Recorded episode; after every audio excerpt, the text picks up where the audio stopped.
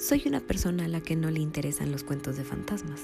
No busco que me los cuenten y tampoco me gusta narrarlos. Pero en mi juventud me topé con un extraño acontecimiento. Han pasado los años, pero todavía no he conseguido entenderlo. Kido Okamoto. Hola, soy Ana Valeria y me encantan las historias de terror. Bienvenidos a una temporada más. Eh, tal vez fue un, un receso largo, pero regresamos con esta intención de querer narrar y contar eh, más historias y más fantasmas y más temas y brujas y diablos y monstruos y de todo este mundo un tanto inexplicable. En esta ocasión platicaré sobre fantasmas orientales, que su traducción literal sería Kaidan, que es cuento de terror en japonés o kaiki, que se utiliza para definir las cosas sobrenaturales y extrañas.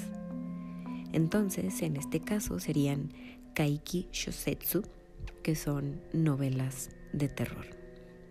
Y es interesante ver cómo el fantasma oriental, y en específico el japonés, que es en el que más eh, se basan estas historias y mm, las historias que voy a narrar son eh, completamente japonesas, como la naturaleza de este fantasma, a diferencia del fantasma occidental, proviene de una fuerza de la naturaleza en su gran parte, más que de las deudas que se hayan dejado pendientes o más de aquellos este, estas preocupaciones terrenales que normalmente son las que aquejan al fantasma católico, que es el que conocemos, el fantasma occidental.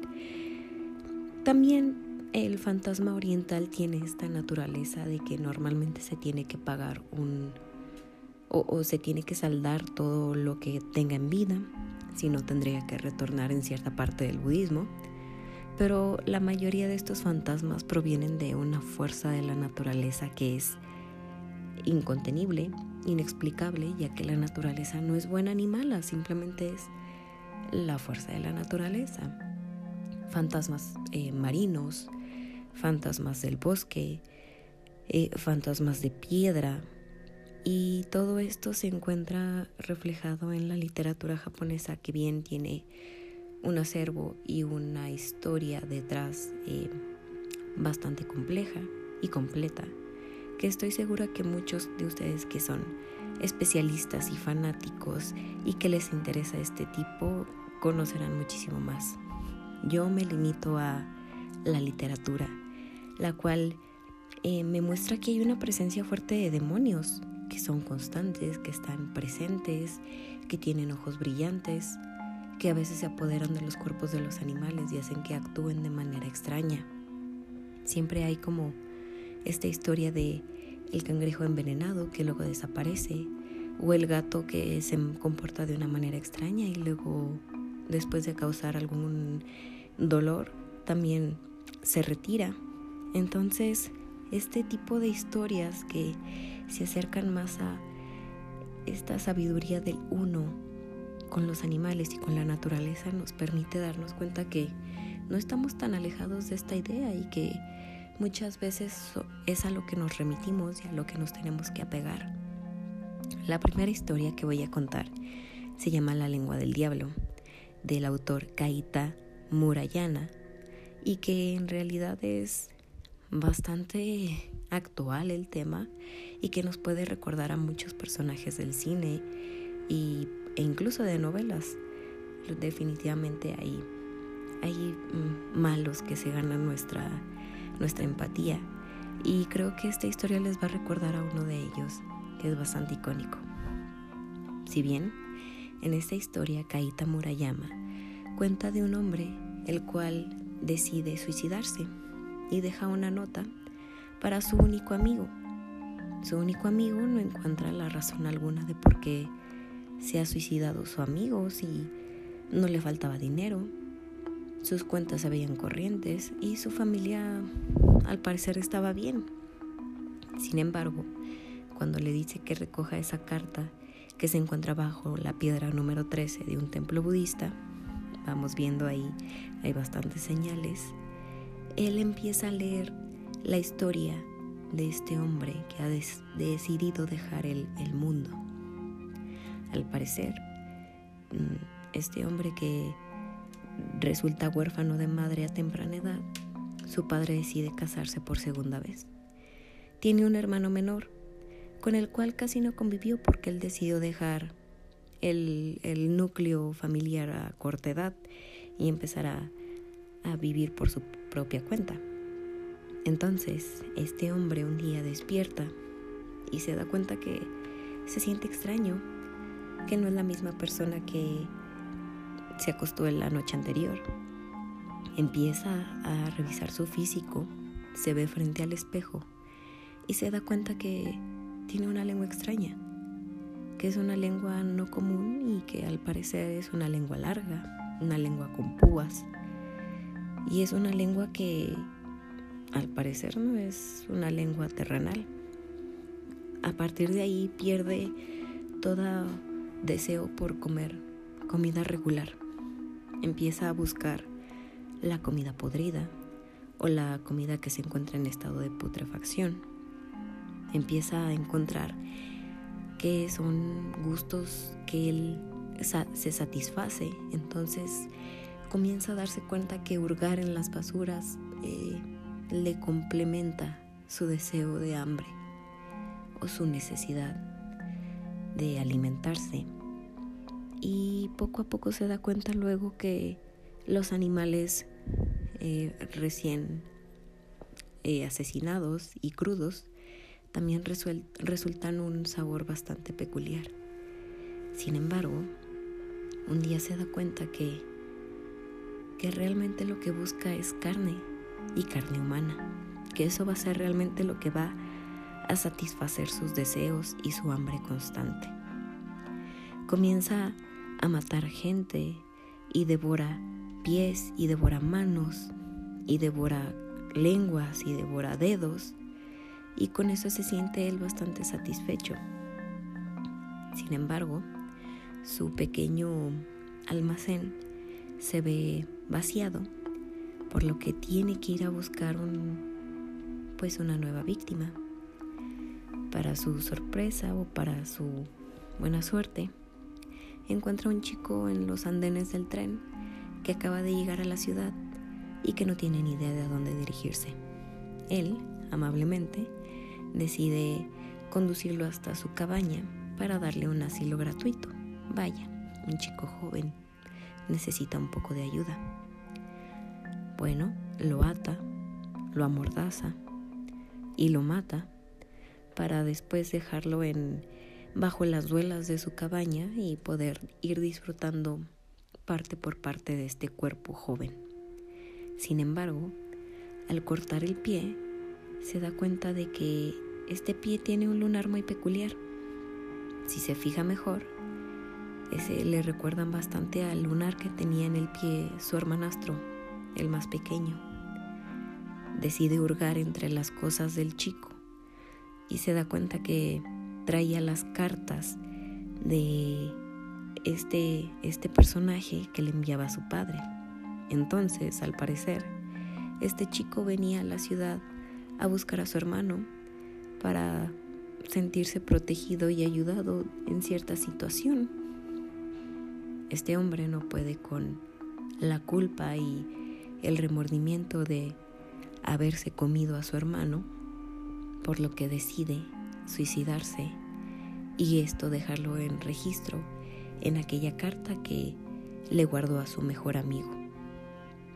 Si bien eh, resulta interesante porque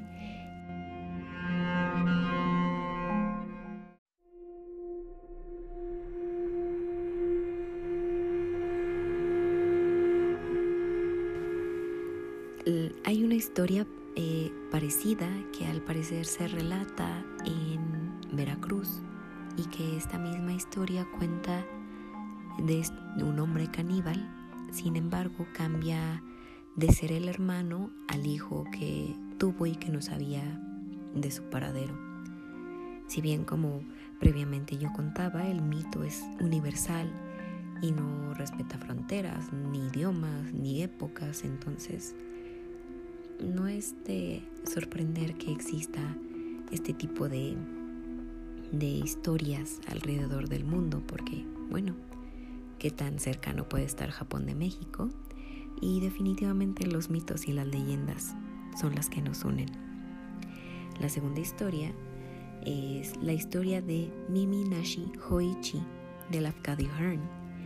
Este escritor eh, no es eh, japonés, sin embargo, vivió prácticamente toda su vida en Japón, se dedicó a ser traductor y a recopilar todas estas historias que venían de, de la cultura popular y de las voces de aquellos que narraban las historias. Esta historia, de hecho, la pienso leer ya que me gusta más cómo la desarrolla el autor y me resulta un aspecto bastante eh, digno de conservar. Hace más de 700 años, en Dano Ura, en el estrecho de Shimonoseki, se libró la última batalla de la larga contienda entre los Heike, el clan de los Taira, y los Genji, el clan de los Minamoto. Los Heike fueron exterminados, con sus mujeres e hijos, y asimismo su pequeño emperador, a quien hoy se recuerda como Antoku Teno. Desde entonces, el mar y sus costas están poseídos. En otro lugar, ya me he referido a los extraños cangrejos que allí se encuentran, los llamados cangrejos Heike, que tienen grabados en sus caparazones rostros humanos y que, según se dice, son los espíritus de los guerreros Heike. Se oyen y se ven cosas muy extrañas por aquella costa. En las noches más oscuras, miles de fuegos espectrales pululan por la playa o chisporrotean sobre las olas. Tenues luces que los pecadores llaman onibi, fuego demoníaco. Cuando el viento arrecia, llegan del mar fuertes alaridos, como el clamor de una batalla. No obstante, en el pasado los Heike se mostraban más inquietos que en la actualidad. Entonces, al llegar la noche asaltaban las naves que pasaban y trataban de hacerlas naufragar, y a cualquier, y a cualquier hora del día acosaban a los pescadores que por allí se aventuraban para hundirlos en el fondo de las aguas. Fue para apaciguar a esos muertos para lo que se construyó Akamagaseki, el templo budista Amidaji. También se edificó un cementerio cerca de la playa, en el que se erigieron monumentos grabados con los nombres del emperador ahogado y sus vasallos más distinguidos. En honor de aquellos espíritus, se celebraban allí ceremonias budistas. Cuando se hubo construido el templo y estuvieron cavadas las tumbas, los Heike dejaron de causar tantos problemas, aunque no abandonaron algunas prácticas extrañas, por lo que se supo que habían encontrado todavía la paz completa hace unos siglos vivía en Nakama Gaseki, un ciego llamado Hoichi, conocido por su pericia en la recitación y en la interpretación del biwa. Desde pequeño le habían enseñado a recitar y a tocar, y enseguida el alumno mejoró las interpretaciones de sus maestros. Como profesional del biwa, Hoichi obtuvo su fama sobre todo recitando la historia de los Heike y los Genji y se cuenta que cuando entonaba la canción de la batalla Nentan no Ura, ni siquiera los duendes Kijin eran capaces de contener las lágrimas. En los albores de su carrera, Hoichi había sido un hombre muy pobre, pero pronto encontró quien lo ayudara. Al sacerdote de Amidaji le gustaba la poesía y la música, y a menudo lo invitaba al templo para que cantara y recitara. Un tiempo después, impresionado por la destreza del muchacho, el sacerdote le propuso a Hoichi que se alojara en el templo, ofreciéndole que, más bien, ofrecimiento que le aceptó de muy buen agrado. Se le siguió una estancia y a cambio de la comida y el alojamiento, solo tenía que deleitar con su, con su música al sacerdote en las tardes en que no tuviera ningún otro que hacer. Una noche de verano, llamaron al sacerdote para que celebrara un servicio en la casa de un vecino que acababa de morir. Y allí se dirigió él con su acólito, dejando a Joichi solo en el templo. Era una noche calurosa y el ciego buscaba el frescor de la veranda frente a su dormitorio, que dominaba un pequeño jardín en la parte trasera de la Midaji. Allí esperó Joichi al sacerdote, aliviando su soledad con la música de su biwa. Llegó la medianoche y el sacerdote no había regresado, pero todavía hacía calor en el interior, así que Hoichi decidió permanecer al aire libre. Por fin oyó unos pasos que se aproximaban por la cancela de atrás. Alguien cruzó el jardín, se acercó a la veranda y se detuvo frente a él, pero no era el sacerdote. Una voz profunda pronunció su nombre en la manera brusca y descortés en que un samurái se dirige a un subordinado. Hoichi, ¿quién es? Contestó el ciego asustado por la voz amenazadora. Soy ciego, no sé quién eres. No hay nada que temer, repuso el extraño, hablando ahora con más mesura. Acampó en las cercanías del templo y me han enviado con un mensaje para ti. Mi señor, persona de alto rango, se aloja en Akagamaseki con sus nobles servidores. Desea contemplar el escenario de la batalla de Dan no Ura y hoy mismo lo ha visitado. Ha sabido de tus dotes para recitar la historia y desea oírla. Así que debes coger tu bigua y acompañarme de inmediato a la casa donde nos aguarda la augusta asamblea. En aquellos tiempos, las órdenes de un samurái debían de ser acatadas sin dudar.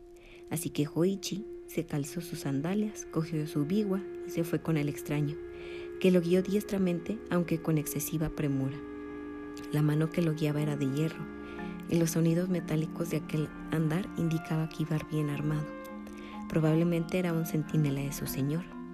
Los primeros temores de Hoichi habían desaparecido y ahora se sentía afortunado, pues recordaba que el samurái le había hablado de una persona de alto rango y pensó que el señor que deseaba escucharlo no habría de ser menos que un daimyo de la clase superior. El samurái se detuvo y Hoichi percibió que había llegado a una amplia entrada, lo que le extrañó, pues no recordaba ningún portal tan amplio en esa parte de la ciudad, aparte de la entrada principal de Amidaji. Caimón, gritó el samurái. Se oyó entonces el ruido de unas puertas y los dos pasaron, atravesaron el jardín y se detuvieron de nuevo ante otra puerta. Aquí traigo a Hoichi, gritó el samurái. Se oyeron pasos apresurados, el sonido de mamparas y puertas correderas y murmullos de voces femeninas. Hoichi identificó de inmediato esas voces como las de las criadas de un señor de alto rango, pero seguía sin poder averiguar a dónde lo habían conducido. Tampoco tuvo tiempo para conjeturas. Enseguida lo ayudaron a subir unos escalones de piedra. En el último tuvo que descalzarse y una mano femenina lo acompañó por interminables y lustrosos entarimados. Lo hizo doblar por innumerables esquinas adornadas con columnas, imposible recordar todas, y lo condujo por suelos esterillados de increíble amplitud hasta alcanzar el centro de una gran estancia. Dedujo que allí había una asamblea de gentes de alto rango, pues el frufru de la seda era como el susurro de las hojas de bosque. También oyó un gran concierto de voces susurrantes que le pareció que se expresaban en el lenguaje cortesano. Le dijeron que se acomodara, y el ciego encontró un cojín al efecto. Una vez instalado y afinado el instrumento, una voz femenina, que Hoichi supuso la del arrojo, la mujer a cargo del servicio doméstico, se dirigió a él. Ha llegado el momento de que recites la historia de los Heike, acompañado de tu vigo. La recitación de la historia completa habría requerido muchas noches, así que Huichi se, se apresuró a preguntar. Puesto que la historia completa es tan larga, ¿qué parte desea mi augusta audiencia que recite? La historia de la batalla de Dan no Ura, contestó la voz femenina, pues el sentimiento de ese pasaje es el más conmovedor. Hoichi elevó la voz y recitó el canto de la batalla en el mar implacable y su vigua imitó maravillosamente los crujidos de los remos y el roce de los barcos, el vuelo y el silbido de las flechas, los gritos y los envites de los guerreros, el sonido metálico del acero sobre los yelmos, la caída de los cadáveres a las aguas.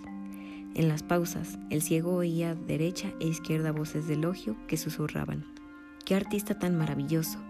Nunca se había oído en la provincia un canto semejante. No existe en todo el imperio otro intérprete como Hoichi. Entonces le sobrevino un nuevo aliento. Tocó y cantó incluso mejor que antes, y lo abrumó un susurro de profundo asombro.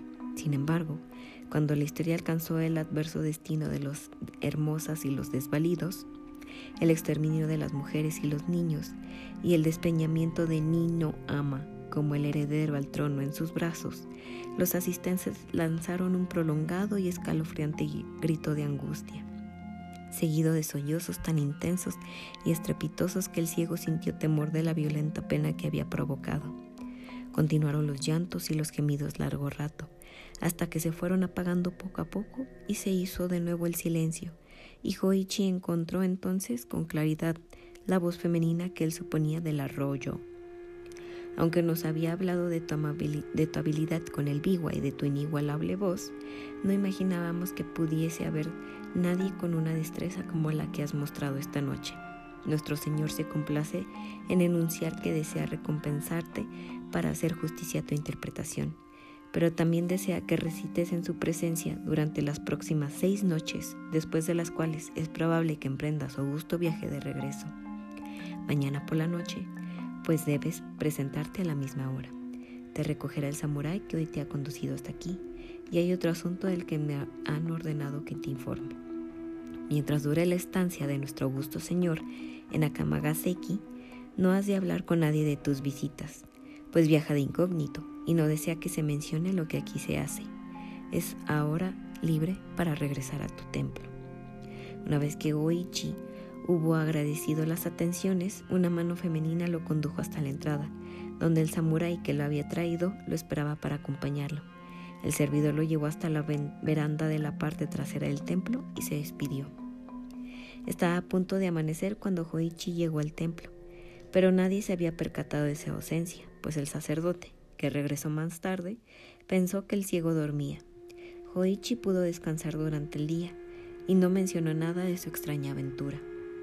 A la medianoche siguiente, el samurái vino a buscarlo y lo condujo justo a la augusta asamblea, ante quien actuó con el mismo éxito la noche anterior. Pero durante esta segunda visita, accidentalmente se descubrió su ausencia del templo y, cuando regresó al amanecer, el sacerdote lo hizo llamar a su presencia y le dijo en tono de amable reproche, nos has causado un gran desasosiego, amigo Hoichi.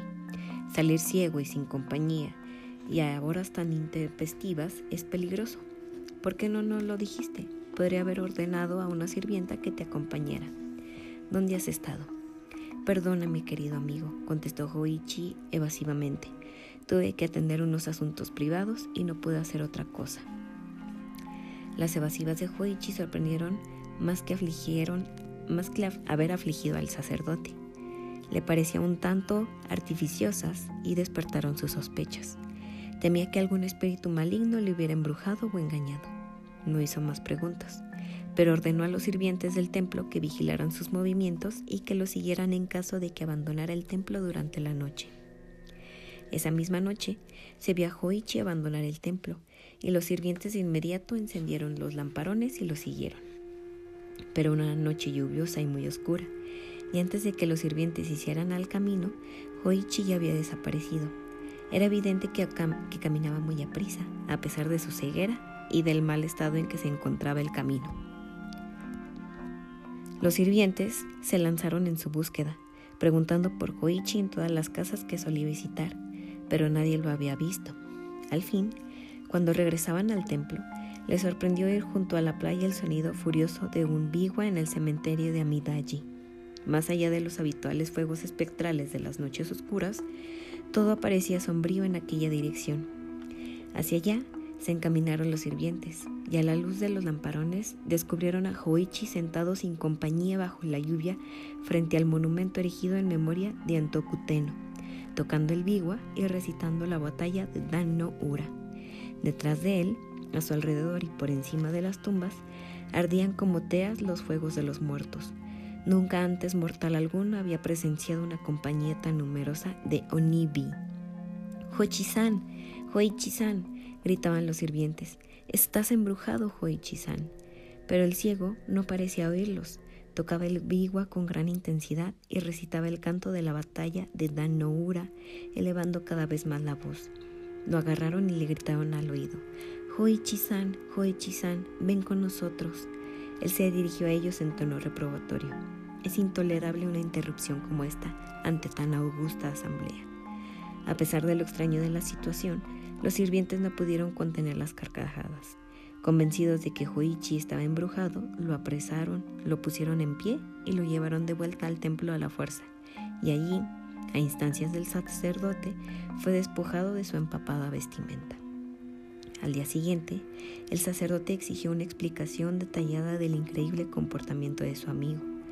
Hoichi vaciló, pero al fin, al percatarse de que su actitud había alarmado y enojado al sacerdote, decidió abandonar su silencio y relató todo lo que le había sucedido desde la primavera, desde la primera visita del samurái. Hoichi, mi pobre amigo, dijo el sacerdote, estás en peligro. Deberías habérmelo contado antes. Debes darte cuenta de que estás visitando, no has visitado casa alguna, sino que has pasado las noches en el cementerio entre las tumbas de los Heike, y es precisamente allí, frente al monumento Anton, Antocuteno, donde nuestra gente te ha hallado esta noche, sentado bajo la lluvia. Todo lo que has relatado es una mera ilusión, todo excepto la llamada de los muertos. Los has obedecido una vez y ahora estás en su poder. Si después de lo que ha ocurrido vuelves a acudir a su llamada, te harán pedazos. Te habrían destrozado tarde o temprano de cualquier modo pero oficiar un servicio esta noche. Sí que no puedo quedarme contigo, pero antes de marchar, escribiré sobre tu cuerpo textos sagrados que te protegerán. Antes del anochecer, el sacerdote y su ayudante desnudaron a Hoichi y con sus pinceles trazaron el texto del sutra sagrado que denominan Hanya Shinkyo en su pecho y espalda, en la cabeza, el cuello y el rostro, en los miembros, las manos y los pies, incluso en las plantas de los pies sin dejar un plano de su cuerpo libre. Una vez hubieron acabado, el sacerdote instruyó a Hoichi. Esta noche, tan pronto como abandone el templo, has de sentarte en la veranda y aguardar. Te llamarán, pero suceda lo que suceda, no contestes ni te muevas. No digas palabra y permanece inmóvil, sentado como si estuvieras meditando.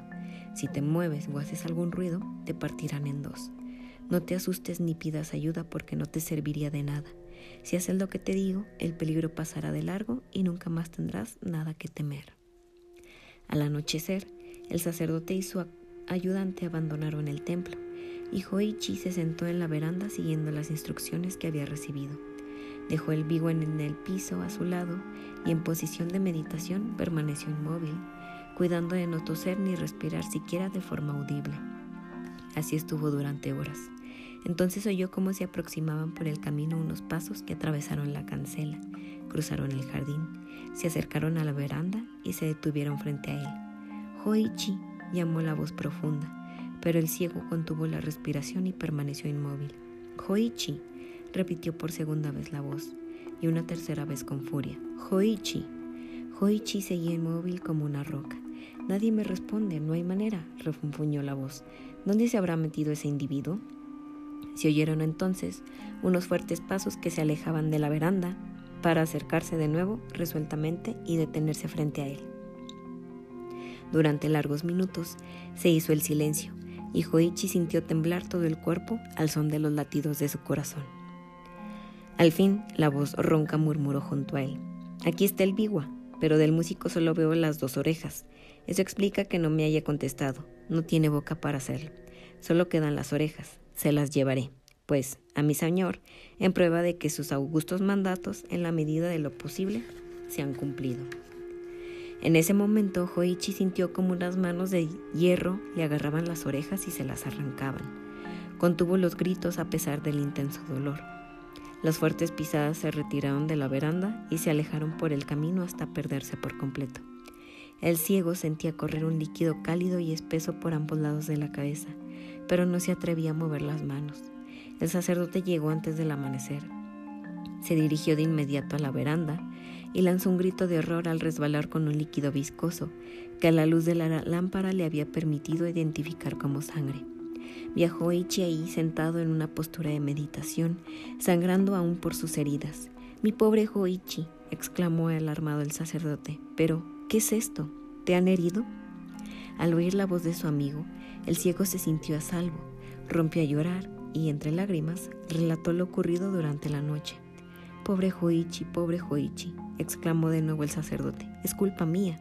Protegimos todo tu cuerpo con los textos sagrados, excepto las orejas. Confié en que el ayudante hiciese esa tarea y cometí el error de no asegurarme yo mismo de, lo, de que lo había hecho. En fin, ya no hay nada que podamos hacer, trato más que curar tus heridas lo antes posible. Alégrate, amigo, el peligro ya ha pasado. Esos inoportunos visitantes ya no volverán a molestarte. Con ayuda de un buen médico, Oichi recuperó pronto de sus heridas. La historia de su extraña aventura se propagó por todas partes y lo hizo famoso. Muchas nobles personas acudían a Kamagaseki a verle recitar y después lo agasajaban con dinero y presentes y lo hicieron hombre de fortuna. Pero desde entonces se le conoce con el sobrenombre de Miminashi Hoichi, Hoichi el desorejado. Esta es una de las tantas historias que podemos ver que la fuerza de la naturaleza parte y forma una, una alianza para los espíritus de manera importante. También podemos ver que hay viajes de vidas pasadas, como Atsushi Nakajima nos cuenta sobre un hombre que encuentra la momia de su cuerpo pasado o también podemos encontrar la historia del diablo de cabello blanco, que es la historia de un chico que reprueba por varias veces su examen para volverse abogado porque cada vez que va a presentar ese, examen se le aparece frente al escritorio un diablo con cabello blanco. Puede resultar un tanto extravagante para nuestra idea de fantasmas y diablos, pero nunca es suficiente para todo el mundo espectral realmente agradezco que sigan pendientes y que estén todavía gustosos de escuchar estas historias y estos y saber sobre, un poco más sobre estos temas. Me disculpo enormemente por haberme trabado. Eh, sé que no es excusa, pero estoy un poco oxidada. Eso de haberme retirado durante un mes pierde uno un poco la práctica. Sin embargo, sin embargo prometo eh, retomar esta lectura y retomar una mejor dicción, se los juro. Por último, se me olvidaba que hay una historia muy buena que se llama Jimenso, el bubón de rostro humano, que es una historia de, al parecer, como una película fantasma. Es de Junichiro Tanizaki. Y al parecer eh, es una historia donde le dicen a una chica, actriz japonesa, es que tú sales en esta película y ella realmente nunca recuerda haber grabado esa película. Ella pide que le relaten la historia y al parecer es como una historia maldita en la que una Oirán engaña a un pordiosero para poder escapar y este solo le pide poder besar su kimono. Sin embargo, ella, despectiva, le dice que no y él decide suicidarse. Sin embargo, antes de hacerlo, él le dice que quedará maldita por el resto de su vida. Después, él se tira a un acantilado. Entonces, al parecer, esta chica eh, comienza a tener unos cambios de actitud bastante extraños y se da cuenta que en su rodilla eh, comienza a tener una forma bastante extraña y se vuelve cada vez más parecido a un rostro humano. Con el tiempo lo cubre, pero hay un momento que es inevitable y se da cuenta de que ese rostro humano que se encuentra en su rodilla es igual al del pordiosero al que ella engañó y que no le permitió besar su kimono como última voluntad. Eh, al parecer es como si esta protuberancia dominara su mente y la hiciera cometer crímenes y volverse una persona mala, hasta el punto en que se suicida también para evitar seguir bajo el influjo de, este bubón humano.